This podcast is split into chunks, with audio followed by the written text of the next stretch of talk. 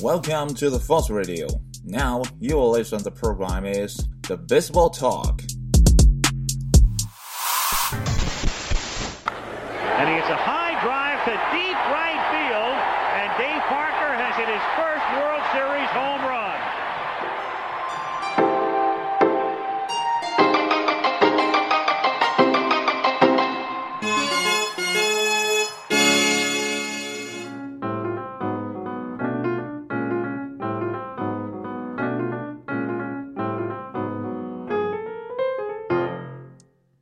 棒球，闲聊天，欢迎来到新的一期棒聊节目。呃，好久没回来了哈，上一次回来的时候呢是半个月之前，那再上一次呢，可能就好久好久之前。然后呢，那个时候还在说棒球的历史观啊、上一期呢其实也没有回到主题上来，也没有说棒球的历史，而是插播了 WBSC 的女子棒球的这个世界的比赛啊。那在上一期节目当中呢，啊、有一位朋友，他的名字应该叫 Stella 啊，希望我没有念错啊。我简单查了一下，他好像是啊，叫《最终幻想》游戏里面的人物的名字，对不对？啊，看头像呢，应该是一个女生啊。然后他说呢，上海是我们小飞象，欢迎关注凤凰杯，也是呢 WBSC 世界锦标赛，然后加了一个感叹号。呃，其实呢，在虽然我不是一个专业的啊、这个玩微信的，或者说做啊、写微信文章的，但是呢，我有一个点是比较克制的，就是不会在自己的文章后面加叹号。但是呢，他加这个叹号，我多少能感觉出来，就是说他是特别希望棒球啊受到别人的关注，也希望别人去看凤凰杯。其实我有这样的想法啊，如果没有这样的想法，我也不会录棒聊这样的节目。其实我每一次录节目都是在给啊我喜欢这件事情打一个感叹号啊。他这个情感我觉得很强烈，我也希望有更多的朋友，如果你听到我的节目，也希望你啊可以去找到啊，或者通过什么途径去找到棒球的比赛。其实呢，如果你想看美职的，呃，其实腾讯体育上就有，呃，现在是九月份，基本上大联盟呢也快到了啊比赛的尾声。那如果这个时候你还想看的话，其实还是有球可以看的。那而且这个时候的比赛呢，也是越来越激烈的。而且像我们说的啊，Stella 同学呢，他说到的凤凰杯，我简单也查了一下啊、因为国内的比赛呃其实蛮多的，呃，从小学的、初中的、呃大学的等等的比赛真的蛮多的。那你要你要让我都知道，其实呃我这个消息也比较闭塞，相对比较闭塞哈。那也希望有更多的朋友把你知道的啊、我们这边呃国内的啊棒球相关的或者垒球相关的比赛，如果你知道的，也欢迎你把啊这个信息告诉我，这样呢我也可以啊在我的节目当中呢告诉更多的人。我也不知道有没有更多人听啊，但这无所谓，重点是呢我先知道，我知道之后呢，我可以啊、尽我所能让更多人去知道。那这个凤凰杯呢，我查的是啊、差不多是七月份这个时候，因为我看那个文章报道好像是七月啊、末的啊、报道啊，所以呢啊凤凰杯应该是每年的七月份。那如果我有说错的话呢，也希望大家啊指正出来。那 Stella，如果你听到了这一期呢，也欢迎你把啊凤凰杯的具体的比赛时间、赛制啊，或者说相关的文章呢，你可以发给我一下，或者说留在啊这个评论区下面。然后如果呃我时间允许的话，我编辑一份，然后再发到我们的公众号里，或者说我再录一期节目。OK，好了啊、关于上一期节目的留言呢，就说到这里啊、既然是录一期新的节目，不可能就单纯的评论一下上一期的评论而已啊，就到这里就结束了，那不可能。那今天呢，想跟大家呢是分享一篇，呃，我们嘴上经常提到的一个人，他给自己的股东写的一封啊、致股东信。那这封股东信呢，历史比较悠久了，是两千零三年的。那我说的这个人是谁呢？哎，是沃伦·巴菲特。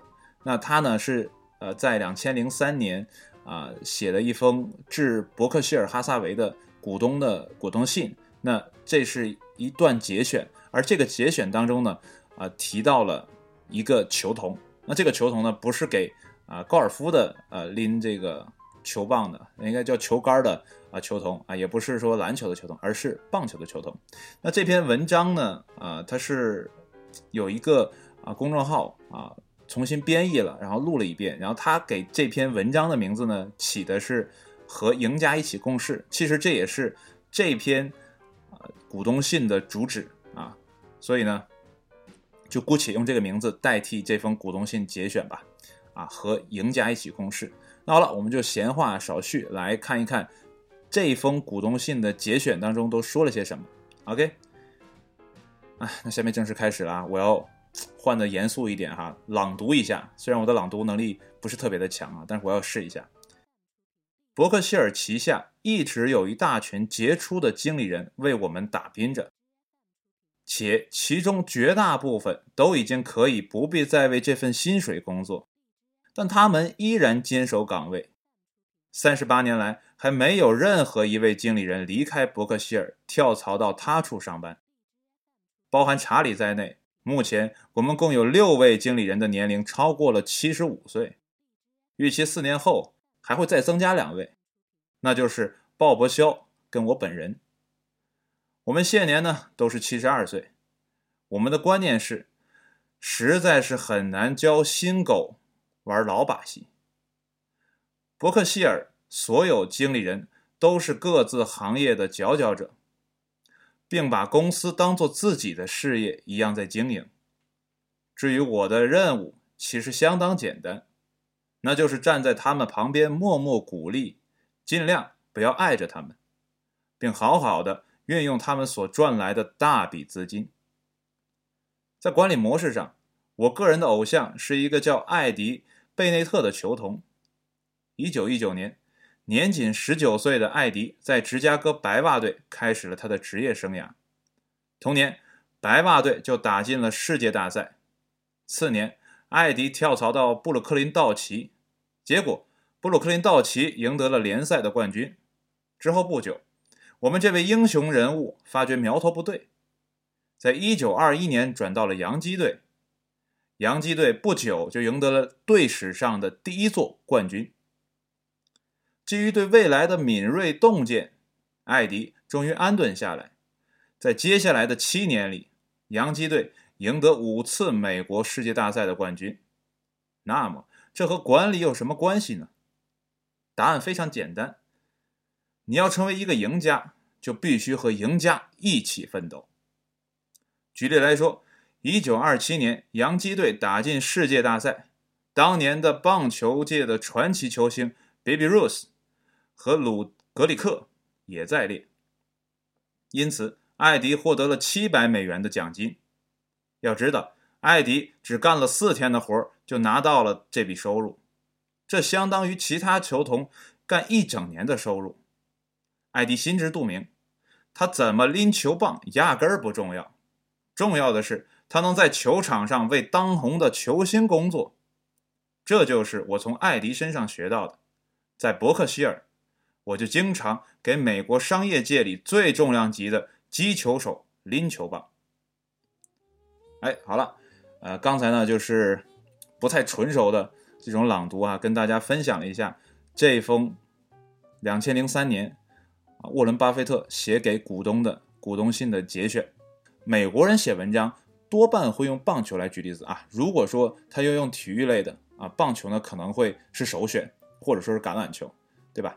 所以呢，如果你想更深入的了解美国的文化，或者说呢你想去美国生活的话，那了解美国最重要的几大的运动，我觉得对一个初去乍到的人来讲呢，会是一个很有帮助的啊，这样建立沟通和联系的一种方式。其实我身边也教过很多的小朋友，有些呢是啊要去国外啊这个生活的。之前有教到一个小姑娘啊，特别的可爱。然后呢，呃，他们家呢就是在我们这边啊，父母会带着孩子来学球嘛。然后他每年夏天或者冬天呢都会去天使之城那边去住啊，因为他可能有一些啊手续或者什么的没啊没利索在这边，可能这边还有一些项目没做完，所以呢一直没有办法。全家的搬过去，所以只能说啊，暑假、寒假这样的过去。然后他每次去呢，都说那边的人呢，基本上没事就打球啊，因为社区呢这些硬件条件比较好啊，不远处呢就会有棒球场，那大家呢基本上可以打到很晚的样子。所以呢，一个小姑娘，即便是一个小姑娘，她对棒球的感觉也是非常的良好的啊。所以我们也希望啊，像像她这样的啊，说有出国诉求的。对吧？你想去更快的融入到美国生活的，我觉得对棒球了解，或者说对橄榄球、对篮球啊，甚至是冰球的这样的了解，我觉得都是不可或缺的。所以呢，我录节目尽量录一些啊，像棒球历史观啊，或者说像啊 WBSC 啊这样的呃事件的啊节目呢，跟大家一起来呃更好的去认识棒球这项运动啊，也让更多的人呢通过我这个节目。更好的啊，去掌握这样的运动，然后呢，你可能用到生活的实际当中，好吧？那今天的节目呢就到这里哈，啊，其实很难得录一期节目啊，不过呢，我也啊努力，我会努力，然后去接上之前的棒球历史观。其实呢，我这篇文章呢并不想现在来读，因为呢，我呃棒球历史观差不多也写到啊这个时间前后，就是美联和国联差不多要合并的这个时期。啊，其实这个文章我是打算往后留的，不过呢，呃，今天突然来了兴致，就想跟大家啊再分享一下，所以就提前读了出来。